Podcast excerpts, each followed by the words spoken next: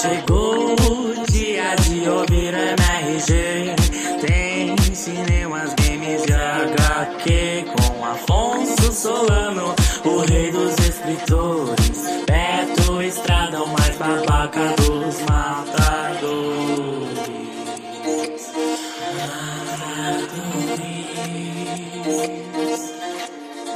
Didi Braguinho, convidado mais frequente. Só não é melhor que a sua própria mente. Tem o seu feijão, que é um cara bonitão. Sempre aparecendo só pra dar sua opinião. Menino bonito. Ouve MRG e dá porrada no robô. Menino bonito. Ouve MRG e dá porrada no robô. Deusa vem aí pra nos divertir.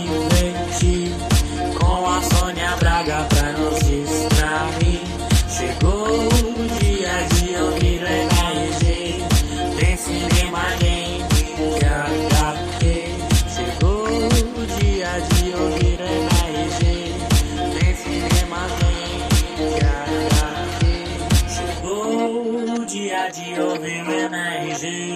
Tem cinema, game e HQ.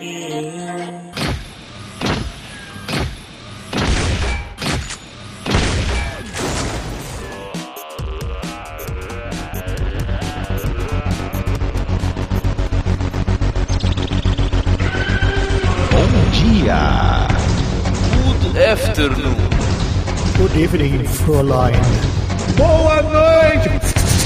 Estamos começando mais um Matando o Robô Gigante. Ah, Children of the Podcast. Eu sou o Beto Estrada e estou aqui com, Afonso Empalador Solano. diretamente de Brasília Diogo, meu vampiro favorito é o Matosão Braga. e das terras tijucanas, senhoras e senhores. André Beto Carneiro, vampiro tijucano. Não rimou. Ah, moleque. Olha as referências aí. Mano, fala da Tijuca que o Beto fica triste, que o Beto nos abandonou, né? Porra. Beto, a exemplo do personagem que hoje vamos debater, quando você saiu daqui do Rio de Janeiro para São Paulo, você levou um pouquinho de terra do, do chão aqui, da Praça São Do seu pro seu, É, pro seu bota debaixo da sua cama, assim, a terra sagrada. Eu trouxe muita coisa tijucana comigo e eu vim morar no que é considerado o bairro mais tijucano de São Paulo. Tem isso? Ah. Que é muito, muito caseiro, tipo Tijuca, ter cheio de velho na rua e tal. Então ele parece muito a Tijuca, tá ligado? Por falar em coisa velha, hoje temos o personagem mais velho do MRG, creio eu, né? André Gordillo, seja bem-vindo. Você consegue aplaudir, gordinho? Não, não, a artrose não deixa. Eu tô que nem o agora no Picar, que ele mal consegue mexer as mãos, tadinho. Eu tenho, eu tenho uma conexão aqui, é vampiresca aqui no, no- na Grande Tijuca, porque eu moro no Andaraí, né? Aham. E o Andaraí, na verdade, na língua tupi-guarani, quer dizer Rio do Morcego. Olha, ei- olha, eita, nós. Ah, Caçarola! por que será que o nome do rio aí é o Rio do Morcego, Gordillo? Você que esteve presente no batismo do, do rio, né? Provavelmente. É, na, na época o pajé, meu, o pajé da minha tribo, Jogava RPG com o gordinho. que era que porque tinha passado uma revoada e levado a filha do, do sacerdote, entendeu? Ah, Aí ficou rapaz. sendo Peraí, sacerdote tem filha? Tem, pode. só o catolicismo é que não deixa, até os pastores estão tendo filho aí. Pois é, o catolicismo fica proibindo os caras de transar. Vai. Aí rola, rola dois papas, pô. Rola. ah, o filme é sobre isso, dos papas? Não sabia. Tipo, é tipo Brokeback Mountain, assim? É, é meio isso, meio dois solteirões e um bebê, sabe? É dois, dois papas e um bebê, a sequência.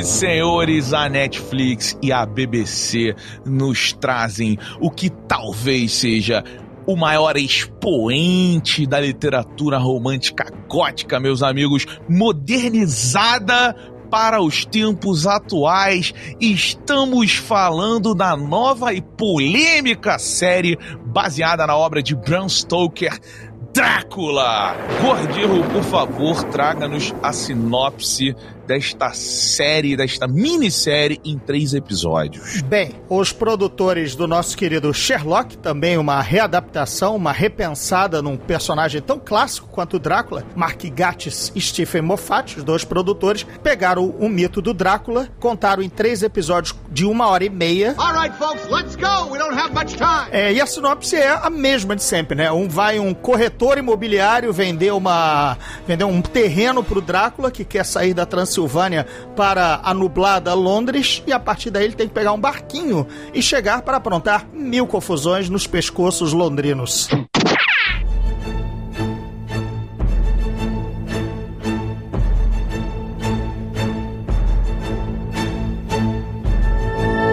Afonso Solano, olha só, antes de começarmos, eu e Diogo estávamos debatendo muito curiosamente sobre o que o senhor achou desta peculiar adaptação de Drácula. Pois é, estou bem curioso com isso, cara. Bem curioso com a sua opinião. É que vocês dois estavam comigo no colégio, né? E sabem que desde criancinha que eu sou um aficionado pelos, pelos quirópteros, pelos vampiros na, na, na mitologia também e tal. Assim como o Gordirro, eu sempre fui um grande fã do Conde Drácula. E aí eu sugiro aqui o seguinte: eu sugiro que a gente discuta com spoilers o que acontece no terceiro episódio. Por favor, por favor. É, senão vai ficar incompleta a discussão, vai ficar meio lúdica e vago, né?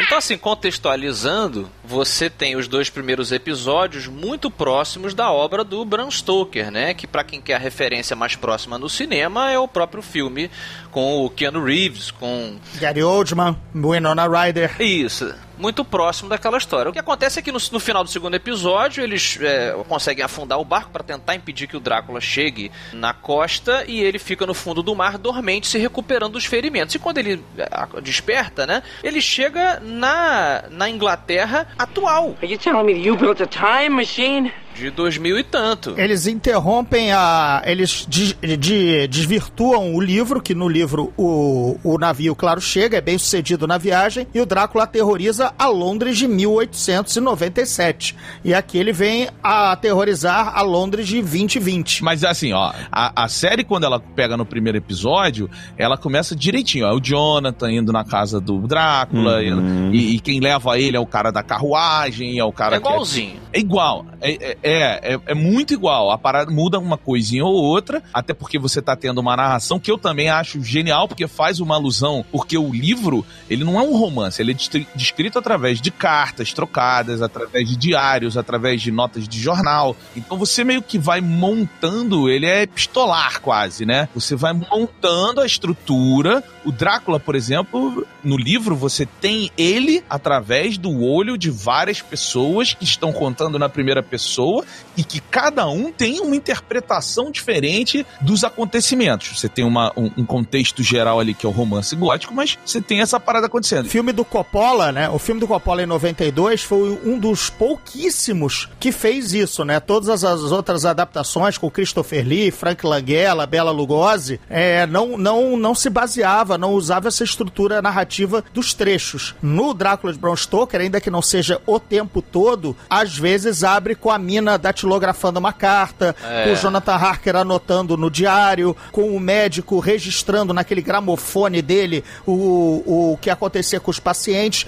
Foi o único momento, até esse Drácula agora, que a gente conheceu dessa fidelidade do uso das várias interpretações. É, eu achei assim, cara. Daqui a pouco a gente entra no terceiro episódio. Mas olhando pro primeiro e pro segundo, pra mim, até o primeiro e o segundo, teria sido talvez comparado ao Drácula de Bram Stoker, a melhor adaptação daquela obra, assim, que eu, eu, eu tava impressionado. Didi concorda, Didi? É, o primeiro e o segundo episódio não tem muito como a gente discordar, eles são é, realmente magníficos, assim, é, é uma, é bem fiel e tal. Apesar de terem defeitos, assim, você tem que suspender alguns momentos, principalmente ajuste, nerfadas e bufadas no poder do Drácula. Porque quando o Drácula se, refe- se revela, o poder dele é unstoppable. É impossível você não morrer pro Drácula. Quando o Drácula, ele surge, ele, tem, ele é muito poderoso. Ele faz, ele vem, ele corre, ele é muito rápido, ele é muito forte, ele o poder dele é muito grande. E com o passar da- do primeiro e do segundo episódio, existem momentos de ajuste desse poder, onde o poder dele fica mais. Ele poderia ter resolvido a situação sendo super rápido ou super forte e não resolve. E aí eles,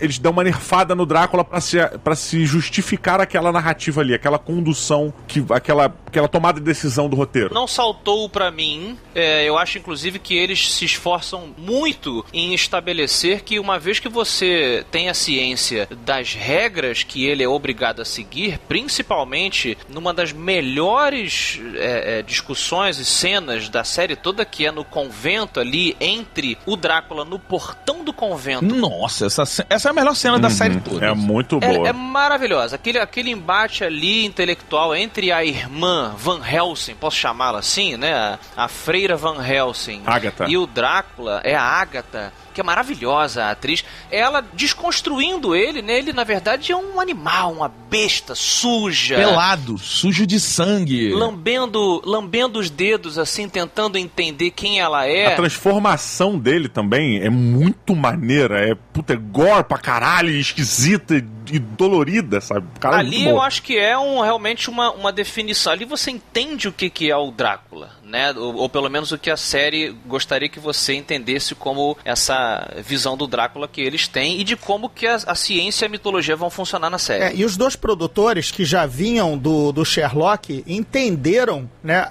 seguindo a mesma fórmula, né, porque o Sherlock Holmes nos livros e na série tem como, é, digamos, equivalente inimigo intelectual o Moriarty. tem como tem o professor Moria- Moriarty, tão genial quanto ele, inquisitivo e tudo mais.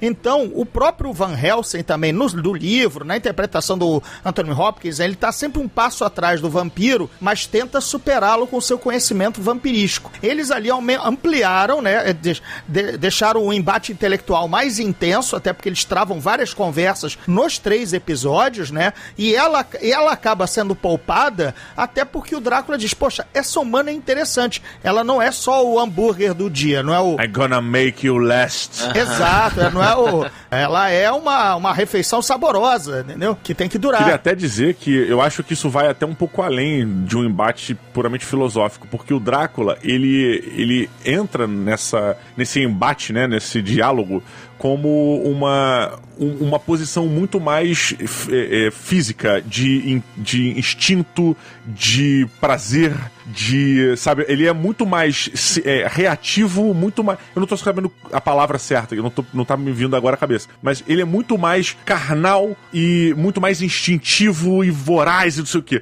E a Agatha Van Helsing, ela é puramente lógica. Ela tenta, de todos os jeitos, ser lógica. Tanto que a Agatha Van Helsing ser uma freira é uma puta decisão de roteiro foda, porque eu acho que é a instituição quase que militar pra ela poder lutar contra uma entidade como aquela, sabe? E ela caga pra instituição religiosa, mal sabe a gente se ela acredita em Deus ou não. Ela até deixa isso é, meio que em cima do muro ali, e, e é muito curioso isso, né, cara? Porque ela trata ele como um enviado do inferno, mas ao mesmo tempo como uma besta, um animal como outro qualquer. Eu achei muito foda quando ela diz que a fé dela já abandonou há muito tempo. E aí o cara fala, ah, por que você continua freira tal? Ela fala assim, ah, como muitas mulheres são obrigadas a continuar num casamento porque precisam de um teto pra sobreviver, eu continuo casada com Deus. Maravilhoso. Ela não ama, ela não ama mais Deus, né? Ela não sabe, ela quer. O, o grande, a grande busca dela é muito bacana também. Ela quer encontrar prova de que Deus existe. E Drácula é, de certa maneira, essa prova. É, o- é também o que, a, o, o que faz com que ela se fascine por ele. Pô, tu achou isso dela? Ela fala isso. Tu achou que ela tava numa busca da, da existência de Deus? Ela fala isso no primeiro episódio. Mas aí chega Drácula, e Drácula é uma antítese de Deus. Opa, peraí. Se tem antítese, o homem existe. Tá, faz sentido. Se, se o diabo tá aqui andando, peraí. Então agora eu encontrei um espelho, um espelho de Deus. Exato. Aproveitando o, o espelho que o, que o Gordinho falou, o que, que vocês acharam do lance do reflexo no- na série? Ah, sim, que ele vê. É uma coisa quase que Dorian Gray, né? Ele, ele se vê como a versão cadavérica, quase, né? E Não é o que necessariamente o vampiro ele, ele vê o que ele é no início. Porque se a gente for analisar a série toda, existe uma virada disso. O vampiro vê o que ele quer ver, o que ele se sente, como ele está se sentindo naquele momento. Tanto que o, o Drácula, ele deve se sentir sujo, ele se sente amargo, ele se sente um vilão, ele acha que ele é o vilão. E aí ele olha, ele vê aquele ser moribundo moribundo, putrefato e tudo mais. No final da série, tem uma personagem que se olha no espelho e ela vê o contrário. Ela se vê bela, majestosa, fantástica. Olha que foda. O, o Diogo, uma das coisas legais que o, a dupla que criou a série, e eu acho que eles levam isso e eles evoluem no terceiro, é o seguinte: cara, tipo assim, Drácula é o maior romance gótico que tem. Ele tem todos os elementos. O Bram Stoker foi, ele estudou todos os elementos. Se você quer pegar um ápice, não é o Frankenstein de Mary Shelley, não é o Goethe, não é o Morro dos Ventos Vivantes, não é nenhum desses. O Drácula, ele é o que tem todos os elementos resumidos. E o que, que eu achei legal na série? Os dois produtores, eles vão respeitando pra caralho todo o contexto da literatura gótica, todo o contexto do romance, inclusive, porque assim, Uhum. o- a literatura gótica, pra quem tá ouvindo, é uma coisa, o romance gótico é outra. O romance gótico é como é o Drácula, o livro. Os personagens são sempre bons lutando contra o mal. Eles, os personagens sempre se dão bem no final. O bem sempre vence. Você pega todos esses. E os, os autores, eles falam, não, a gente precisa modernizar o contexto. Que nem o, o Bram Stoker romantizou, porque era a época do romantismo, o gótico, eles falaram, vamos modernizar agora o gótico. E eu acho que eles trazem isso pro espelho quando eles mostram, olha, agora não é mais o bem contra o mal somente. Agora você tem um lado psicológico que não tem nos livros. Os livros são sobre ação. Eles vão atrás do Drácula, eles vão matar. Você não tem a psique muito bem trabalhada ali. É, o Drácula, o Drácula, inclusive, na versão original, né, Gordillo? Ele, ele não é explorado psicologicamente. Ele é um monstro preto e branco. Ele é o mal, mal do satanás, ele é uma criatura das trevas e acabou. Ele é o Christopher Lee é, é arreganhando os dentes. Por essa coisa do, do, do, do Drácula mais, é, o próprio Gary Oldman, né? Aliás, o, o Frank Langella também, a versão de 78, né? É que começa a explorar mais, olha, eu sou a criatura romântica incompreendida. A do Christopher Lee, ele era bestial, o, o, o, nosso querido Bela Lugosi vestido de maître de restaurante também, entendeu? Era Isso faz sentido, porque o, o gótico vem da época da igreja, que a igreja falava o quê? Se você não aceita a, no- a nossa premissa, você deve temer a cruz, porque a gente vai te pegar. Ele é, o pe- ele é o pecado, ele também, ele também pensando nessa época, ele também é o estrangeiro chegando, né? Lembra-se que estamos na Revolução Industrial, estão vindo muitos imigrantes, né? Realizar trabalhos quase forçados na, na Revolução Industrial, né? É, muita circulação na Europa, fome, pessoas pegando, é, aumentando a densidade populacional, doenças se espalhando. Ele é a reunião de todos os medos, né? Ele é a literatura de terror clássica. Ele significa a praga, a doença, o medo do estrangeiro e do desconhecido. Ele representa também a nobreza decadente, porque já estávamos num processo de repúblicas, de, de democracias, né, e tudo mais, de industrialização. E ele é um nobre que ainda vem sugar o sangue do, do- do- dos servos, né? Tem muita coisa, muita leitura gostosa. Ah, ah, o personagem se dura todo esse tempo por conta exatamente da longevidade dessas interpretações todas que você pode exatamente aplicar, vão estar aplicando em 2050 vai ter um novo Drácula, 2030, 2025. A gente vai sempre esbarrar com o velho. Ele é um dos personagens junto com o Tarzan e o Sherlock Holmes, o Tarzan agora um pouco menos, dos mais adaptados da história do cinema, tá? Que o Drácula é o maior, o mais adaptado. Aí depois vem o Sherlock, como eu falei, Tarzan, galera toda das antigas. A gente elogiou aqui muito a Freira, né? Maravilhosa atriz, e ela tá.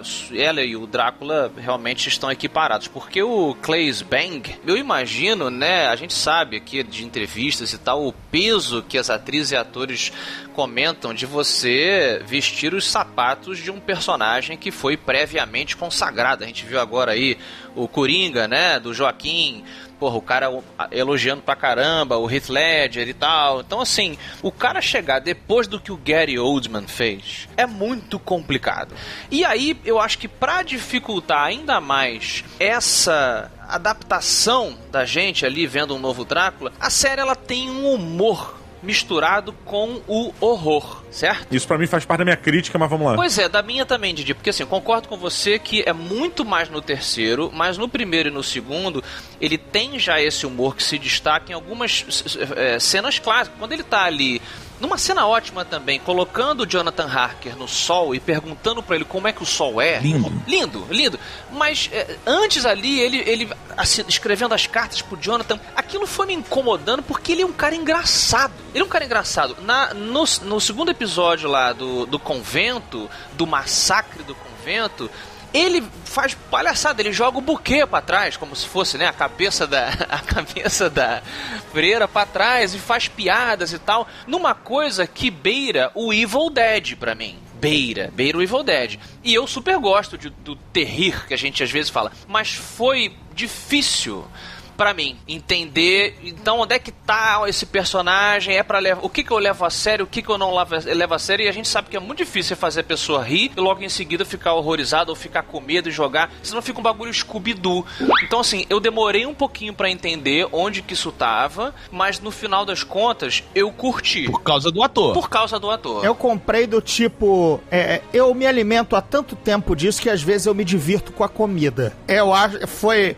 foi a única sa- é, saída pra eu, pra eu entender que é disso. Nossa, que prato bonito. Deixa eu mexer nessas ervilhas e fazer um desenho. Não, gente, mas olha só. Só, só um minuto, deixa eu só interromper aqui. Esse tipo de humor é um humor suave, é um humor bem feito. Isso não se compara com, pô, quem deu a senha do Wi-Fi? Ah, a senha do Wi-Fi é Drácula. Vai tomar no cu.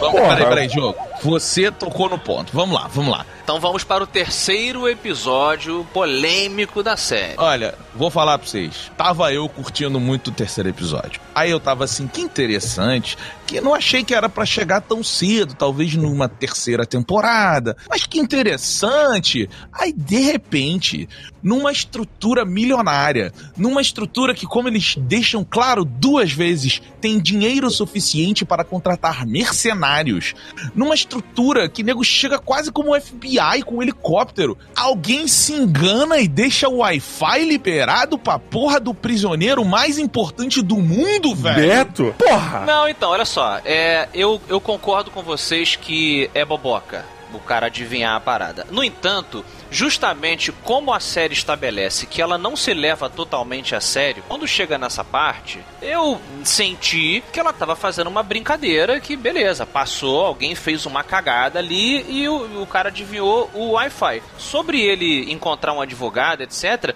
isso pra mim é super plausível dentro da mitologia revisitada que eles fizeram de que ele adquire a- o conhecimento das pessoas que ele devora. Então, com a, com a quantidade de pessoas que ele comeu nessas, nessas, nesses milhares de anos, centenas de anos, porra, pra ele desvendar ali o que, que é internet, entender a lei, entender como é que o mundo funciona, cara, o cara precisa de poucas horas. I know everything! O Drácula, ele é, em uma escala, claro que até mais, mais animalística, ele é quase que uma consciência coletiva de todas as pessoas que ele chupou sangue. Então isso faz com que ele tenha uma capacidade de observação e dedução e de lógica que é muito superior. Ele é um, um, um semideus, cara. Sim, eu, eu entendo, eu acho isso legal, o conceito disso é legal, até no- na brincadeira gramatical com vidas, né?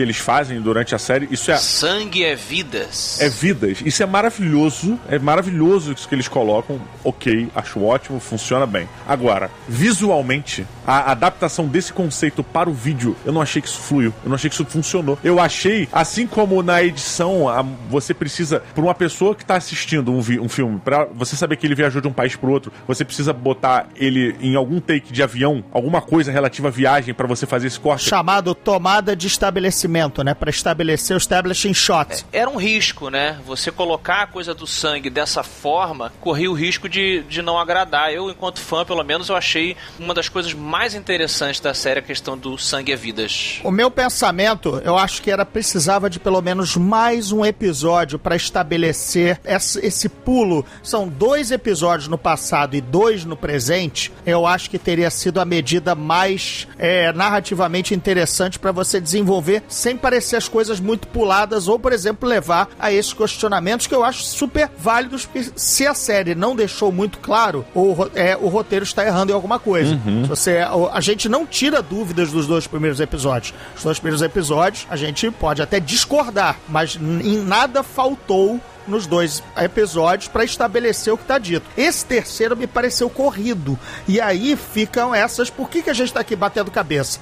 Não é porque ele, não é porque ele pulou pra Terra pro 2020 que isso foi sensacional. Foi porque foi apressado e algumas coisas não ficaram claras. E muito desnecessariamente, né, cara? Tem, no terceiro episódio, eles aprofundam em personagens que são irrelevantes pra série. Pra essas três temporadas, que você poderia simplesmente. Cara, quer falar, quer mostrar a cara desse maluco? Esse cara é um cara importante importante pra alguém, bota ele na série, filma dois minutos, acabou. Mas você aprofunda certos personagens e os personagens não dão em nada. Eles não viram nada, eles não fazem nada. A série não flui por causa desses caras. Aí, aí é que eu acho que é onde a, a parte que eu gostei do que eu tava falando antes, que é o trabalho dos caras de renovar as coisas. Quando ele moderniza o, o, o, o ambiente, ele moderniza tudo da obra. A- a- porque nesse momento é onde a gente vê a Lucy e a Lucy seguindo um, um caminho paralelo, porém diferente do que ela tem no livro. Porque no livro, a Lucy é uma heroína boazinha, que depois que ela, ela, ela é mordida por ele, se transforma em vampiro, ela fica sensual, aquela coisa que é bem católico, né? Bem gótico aí, crítica ao catolicismo. É, porque ela provou do pecado, né? Aí, só que aqui, no, aqui não, aqui você tem um- uma dualidade, tem o lance da menina fútil, tem não sei o que. Você tem o- todos os outros personagens do livro são aqueles personagens que envolvem ele no último episódio. Os personagens referência- referências no livro e que ajudam o, o, o Jonathan no livro, isso eu tô falando do livro, a, a correr atrás do Drácula e finalmente matar ele, são esses caras que estão no último episódio. Que o momento onde a série se moderniza, que ela vem para o presente, todo o contexto do- de um livro que foi escrito no final do século retrasado se atualiza também. E aí onde eu achei foda, porque aí ele pega aquelas coisas do romantismo gótico e ele adapta a um mundo moderno de obras é, culturais, ficcionais, que estão muito mais profundas, que estão debatendo a dualidade das pessoas, que estão debatendo o moderno, que não existe só o, o bem contra o mal, todo mundo tem camadas. Toda essa premissa aí que o Beto tá falando, eu concordo 100%. Eu só concordo, me parece ser aí o caminho do Gordinho e do Diogo, que isso no papel era genial. Mas na hora que eles executaram, nem tudo acertou os pontos. Não sei do que se o Gordinho... Não, por exemplo, aparece o texano, que inclusive no livro é quem mata o Drácula, né? Com a sua faca Bowie. E o texano é um, um fútil de. É o rei do camarote.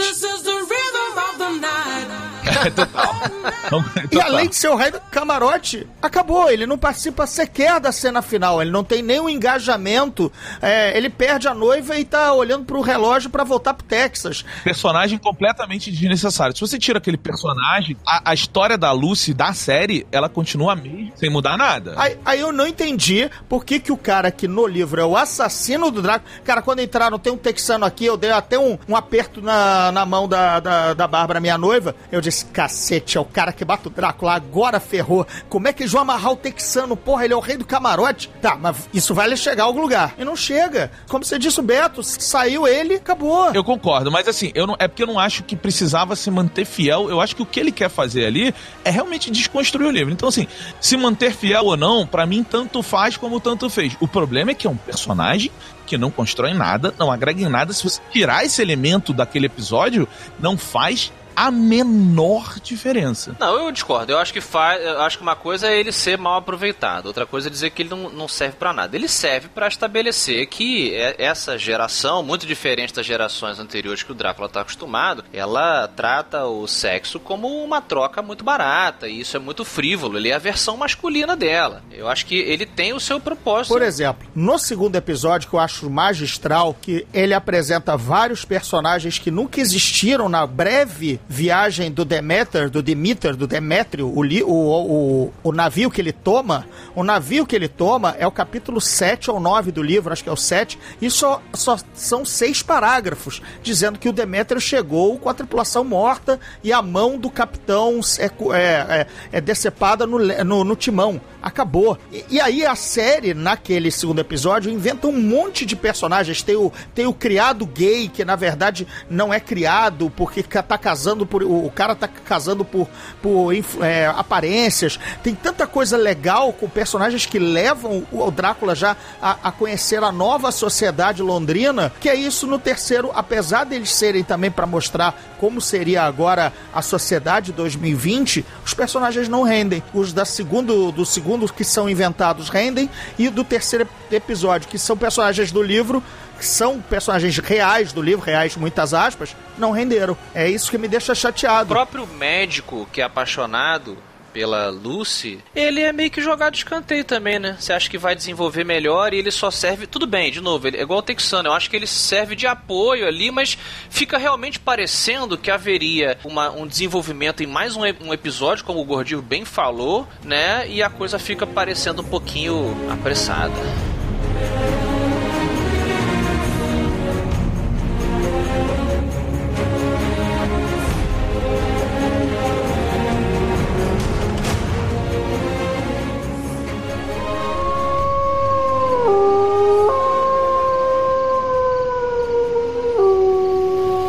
Listen to them. Children of the night. What music they make.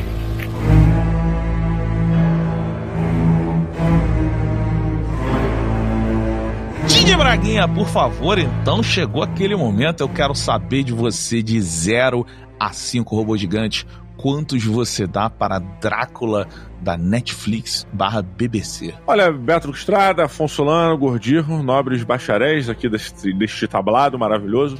Minha nota para esse vampiro magnífico, sedutor, é 5 robôs gigantes. Será perfeito? Olha aí. Claro que não, isso é só um. Lying piece of sack of shit! O segundo, até o segundo episódio, a gente tem uma série que diz pra gente que ela vai ser pautada sobre a literatura clássica. Ela toma certas liberdades e, usando essas liberdades com muito respeito a tudo que foi criado, como a gente já falou, e executa tudo que ela se propõe de uma maneira belíssima. Belíssima, é tudo muito intenso, é tudo muito bacana. O segundo episódio, ele tem um ar de Agatha Christie fenomenal. Ele parece um expresso do Oriente no mar. Com o Drácula, né? muito Expresso legal. Oriente no Mar com o Drácula. É, muito foda. E, e é muito interessante toda a trama que o Drácula envolve aquelas pessoas ali naquele navio. É muito maneiro, todos os personagens muito bem aproveitados, todos os personagens que aparecem na tela tem um porquê, tem um pra quê, e ele vai a algum lugar. Termina a jornada dele ali e é magnífico. No terceiro episódio, tudo que eu amei desses dois primeiros, tudo que eu adorei, ele faz um corte rápido com a puta, escrotíssimo. Toma aí. Eu falo, peraí, cara, você me entregou um banquete apresentando prato por prato. Quando chega na sobremesa pra fechar com a cereja do bolo, você joga essa merda na mesa? Quer que eu entenda? Não, cara. Não, vamos com calma. Você me apresentou, me levou pra esse baile de um jeito. Me conduz até o final. E isso foi uma coisa que me deixou muito chateado. Porque eu tava achando uma das melhores obras do Drácula, cara. É. Eu tava, eu tava botando essa, essa obra em nível do Bram Stoker, se não acima, cara. De tão foda, de tão repensada as paradas que foi, tão atualizado que é. Eu entendo super o, o pulo que eles quiseram dar, mas eu vi muito o George Lucas no primeiro, segundo e terceiro filme do Star Wars. Assim. Preciso reinventar isso aqui agora. Porque como é que, é que eu faço? Vou inventar um midi-chlorian. Oh no! Eu acho que assim, eles trouxeram a ciência pra desmistificar muita coisa do Drácula, que eu achei maneiríssimo. Eles colocam, né? Eles têm um embate filosófico explicando o porquê do Drácula ter medo do sol, que é muito legal. Mas tudo isso termina com o suicídio do Drácula. Ele fala: caralho, cara! Sério mesmo, cara? É sério que o maior vilão da história, das histórias, ele vai fazer isso. O representante do capeta, o filho do diabo, o filho do mochila de criança. Ele vai se matar no final. Puta que o pariu. E isso é tão triste, é tão revoltante. Que a série, ela, ela sucumbe, cara. Estraga a série pra mim, cara. Wow, that sucks. E a minha nota, até os, até os, tri- até, sei lá, até os 40 minutos do terceiro episódio, ela ficaria em 4. 4 alguma coisa, 3.9. O final da- do terceiro episódio, fazendo uma, uma conclusão merda. Puta, cara, ela me levou essa- esse seriado, infelizmente, pra 2.8. Assim, um pouquinho acima da média, mas é 2.8 pra Drácula, cara. Caraca, olha aí, Beto Duque Estrada, você que hoje aqui trouxe as referências literárias maravilhosas aí, sub, pavimentando a nossa conversa de 0 a 5 robôs gigantes. Drácula da Netflix. Eu acho o seguinte, cara, eu, eu, eu não veria se o Afonso e o Diogo não tivessem posto isso na pauta e terem falado que daria um bom episódio, porque eu tô meio de saco cheio, assim, é muita coisa de vampirinho chato pra caramba. O próprio Netflix deve estar com umas 3, 4 séries de vampiro e tal. e aí eles dois falaram, cara, é, gera um debate, vamos ver. Eu, puta, sem vontade de ver mesmo. E quando acabou o primeiro episódio, eu falei assim, caralho, velho, que bagulho foda, mano. E fui pro segundo. E aí no segundo eu falei, caralho, o bagulho é realmente muito foda, velho. e fui pro terceiro. E Quando rolou lá o, o, o, puta, o negócio da senha, aquele motivo tão merda, Ah. cara, eles podiam só ter arrumado um motivo melhor pra liberar o Drácula. Não sei, cara, não sei. Mas assim, eu falei, puta, me deu vontade de parar. Só que eu, eu sou agradecido de ter continuado. Porque apesar de eu achar que eles desenvolveram aqueles batutinhas lá, millennials, da nova ge- geração Z, muito mal. É, a Lucy é um personagem que diz muito, né, sobre o contexto da nova época e eu achei interessante. O cara, o namoradinho da Lucy médico, apesar dele não servir muito, ele serve a mensagem final no último momento, a forma como ele chama a Lucy pra matar ela tem uma piedade, tem um perdão, Bem, é tem- bonito. É bonito ali. Tem um, um momento ali que eu acho que é o momento que engatilha a bala que vai ser disparada no final. Tá. Que é onde o Drácula, pra mim, ele nega tudo. É onde os caras finalmente desconstroem a literatura gótica, aonde eles realmente desconstroem aquele Drácula de Bram Stoker e eles falam, olha, toda a bidimensionalidade do Drácula, ela acaba neste momento em que a pessoa que viveu no sangue dele o tempo todo, e isso é dito na série, que ele fala pra mulher, vou te carregar comigo para a Inglaterra. E quando a mulher bebe o sangue dele, a outra fala, eu estive no sangue do Drácula esse tempo todo. Então ela tá ali compreendendo mais do que qualquer outro, Uhum. outra situação o Drácula, e ela fala, outras pessoas também estão vivendo, mas como nós somos da mesma linhagem, do mesmo DNA, a gente consegue se comunicar. E então, a partir desse momento, ela entende que o Drácula não é bidimensional, ela entende que ele é tridimensional, ela entende que o Drácula buscou uma noiva o tempo todo e ela entende que o- o- a melhor safra que o Drácula bebeu é ela. E ele nunca conseguiu se livrar daquela pessoa que era o contrário dele, da pessoa que expunha tudo que ele queria esconder, que ele olhava no espelho e ele não conseguia dizer. Aquela coisa muito legal, né? A gente geralmente é, é, não gosta ou evita do outro aquilo que mostra quem nós somos. Tem um amigo nosso que diz muito: espelho, espelho meu, tudo que eu odeio em você sou eu.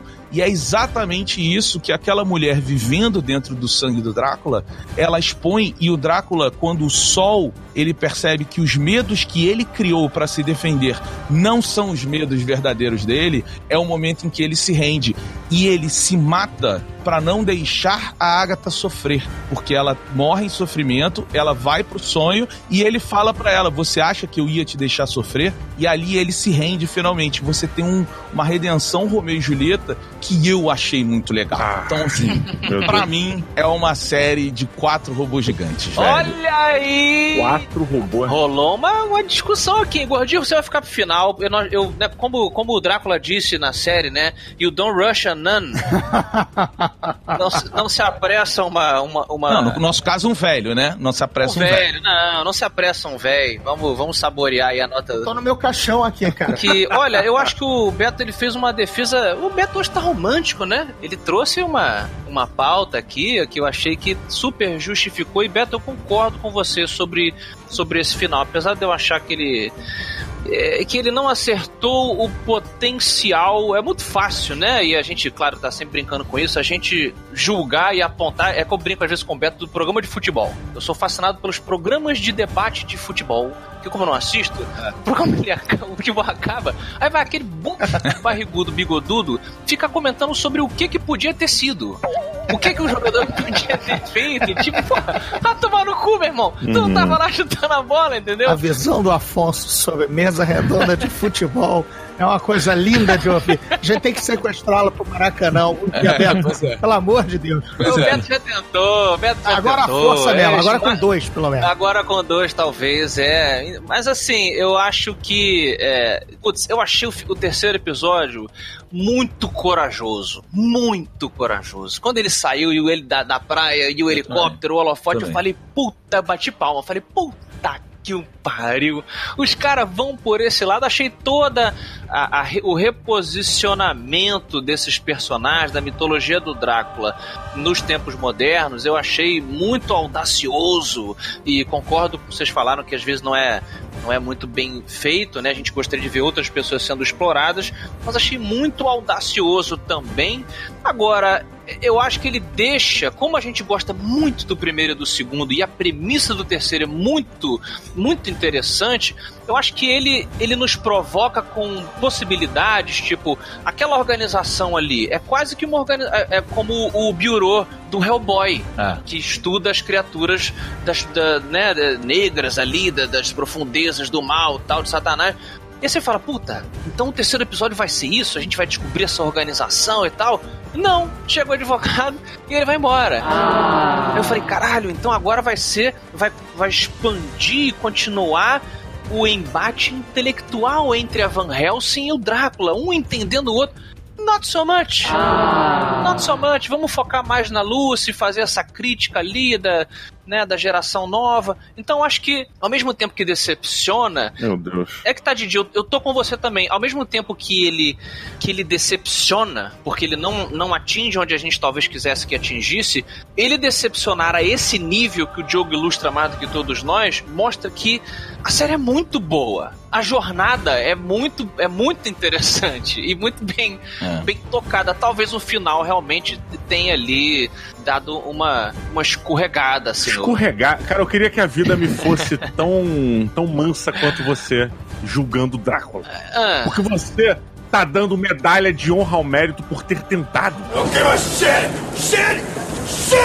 Eu acho que, pô, você tem um, um jantar, uma noite, todos nós estivemos sentados, né, e, e fomos servidos um banquete maravilhoso. Estávamos lambendo os beiços e lambendo os dedinhos e tal, aquela coisa de, do, do franguinho do, do balde, né? No final você tá. Hum, hum, você, você, né? O Drácula, quando faz isso, você entende essa complexidade do. Não é uma coisa super super explicado. O que eu achei fantástico na mitologia deles nova, é, né, re- revisitada ou evoluída, sei lá, da coisa do sangue, é que é, é justamente quando é bem feito, quando você não precisa explicar tudo. Ele mesmo, o Drácula mesmo, na cena do portão, ele não sabe. Ao final da série, eles tentam explicar por quê, né? Por que ele, ele é obrigado a seguir todas aquelas regras que o Beto falou aí. Mas ele ali naquele embate, ele meio que não sabe exatamente por que, que ele não pode entrar quando ele não é convidado, por que, que o sol queima ele. E, puta, e tudo isso eu achei assim muito foda. E o final eu achei que do banquete é, o, o garçom derrubou um pouquinho de sangue no chão e a gente deu aquela escorregadinha. Talvez tenha quebrado um copo, sacou? Mas eu não sei, eu acho que pelo que eles tentaram fazer de, de eu de 0 a 5 robôs gigantes, eu daria quatro robôs gigantes, cara. Eu acho que merece Ah. a jornada, merece a jornada. Ai, Também não Deus gostei do final, apesar de eu achar bonito, bonito que o Beto defendeu. Não funcionou comigo, cara. Não falei, putz, é, tá é beleza. Mas, cara, pelo que eles tentaram. Tentaram não, pelo que eles fizeram até ali. Puta, eu dou quatro robôs gigantes. Achei que foi muito interessante.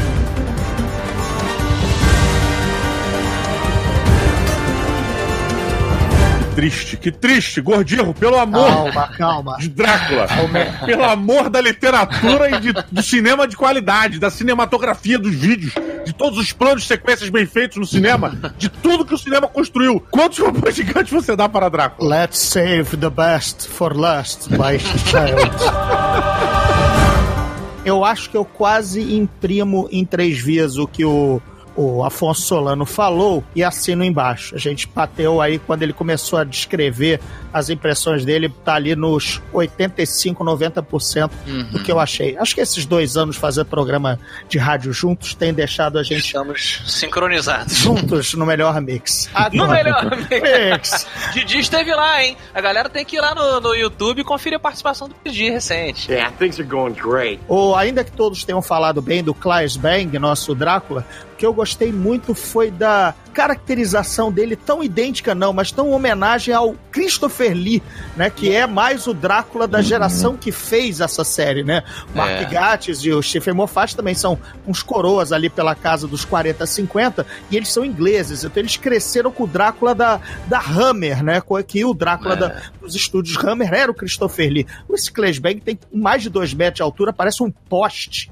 né? Com aquela, e com aquela capa fechada, só tá a cabeça dele lá em cima. Ele parece uma, um predador, um tubarão, né? Olhando tudo de cima. Nossa, quantas comidas divertidas. Então acho que a, essa a fisicalidade do personagem, lembra-se, ainda que o, o Gary Oldman seja um ator excepcional e um Drácula dos meus prediletos, ele é baixo, É. ele não tem uma presença física como o Christopher Lee tinha, né? Então, isso, esse, esse rapaz, Claes Bang, caiu muito bem. Além dele ser nitidamente é, dinamarquês, então ele é muito, ele é muito exatamente estrangeiro, né? Ele passa mesmo a ideia de que ele é romeno, transilvano, tal, não tá ali no esquema. Alguma coisa assim. É. No primeiro episódio, é, eu já tô ali carimbado de filmes do Drácula e de Castelos do Drácula, e eu me borrei todo.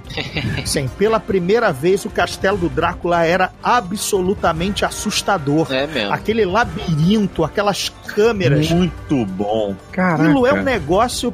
E aí vou entrar até na seara mais nerd, Didi vai, vai, vai entrar comigo de mão dada. É, o manual do Maldição do Strade, a aventura do Ravenloft, do, do Ravenloft, que vai sair, inclusive, é, aqui em, em português, ela narra o castelo do Strade como um lugar, Uhum. um labirinto sem sentido, em que foi feito para prender o, a, a vítima e ela nunca conseguir sair. E, o, e o, no caso, o Strade, ou agora o Drácula, né? Brincar com o ratinho que ela capturou. o segundo episódio é, é um sonho molhado de quem lê o livro. Porque a viagem do Demétrio é assim, é, como eu falei, seis parágrafos, você é assim, cara, o que, que aconteceu nessa viagem, bicho? É. Puta que maneiro. pariu, porque, por exemplo, o do Coppola é um filmaço, mas só mostra o, ca- o barco já à deriva chegando e acabou. E, e flashes dele mordendo mari- marujos. É bem resumido, quase que exatamente o livro. Seis parágrafos, Seis foi parágrafos, isso aí. é. Agora, os caras fizeram a viagem e essa ideia dele ter que se alimentar é, aí, aí é outra coisa ele parece um Borg né ele tem que assimilar É. é, a outras culturas e outras experiências de vida através do sangue, mas ele é essencialmente também a mesma metáfora do Borg, né? Ele é o vírus, ele é o estrangeiro, ele é o corpo estranho na sociedade, né? E agindo de uma forma predatória. Não, eles até discutem isso no terceiro Uhum. episódio, que é muito bacana. Ele falou: não, mas o senhor tá precisando de quê agora? Quem, de quem você está precisando? E basicamente é: que novas habilidades você quer? É. É muito maneiro. E a partir daí, quando tem o choque, exatamente eu tive a mesma impressão do, do Afonso. Primeiro, o queixo caiu, eu disse, pô, isso vai render. É. E aí, quando mostraram a, a instituição, eu disse, nossa, isso vai render ainda mais. Porque isso aí é o arquivo X, é o CSI, é o Hellboy, é o. é- e aí, isso é esquecido. Cinco minutos depois ele sai, Uhum. você perde aquela, aquela, é, aquele setup, né? Aquele ambiente que foi feito e, e aí virou aquela história horrorosa da mina. É, não, não dá. Yeah, I'm sorry. Foi um catastrófico terceiro episódio. Realmente, se as, as ideias ali parecem apressadas, seriam bons dois episódios. Então, vou ficar no três robôs gigantes. Senti que o terceiro deixou um gosto ruim, o sangue, o sangue coagulou, sabe? É. Didi, eu acho que você tem que reassistir um clássico aí que eu sei que você gosta muito, que é Drácula 3000. Aí, aí, aí é primazia. Isso é a primazia do cinema. Melhores atuações, um filme posto de lado pela sociedade. Ignorado pela academia. Sociedade autoritária, abusativa.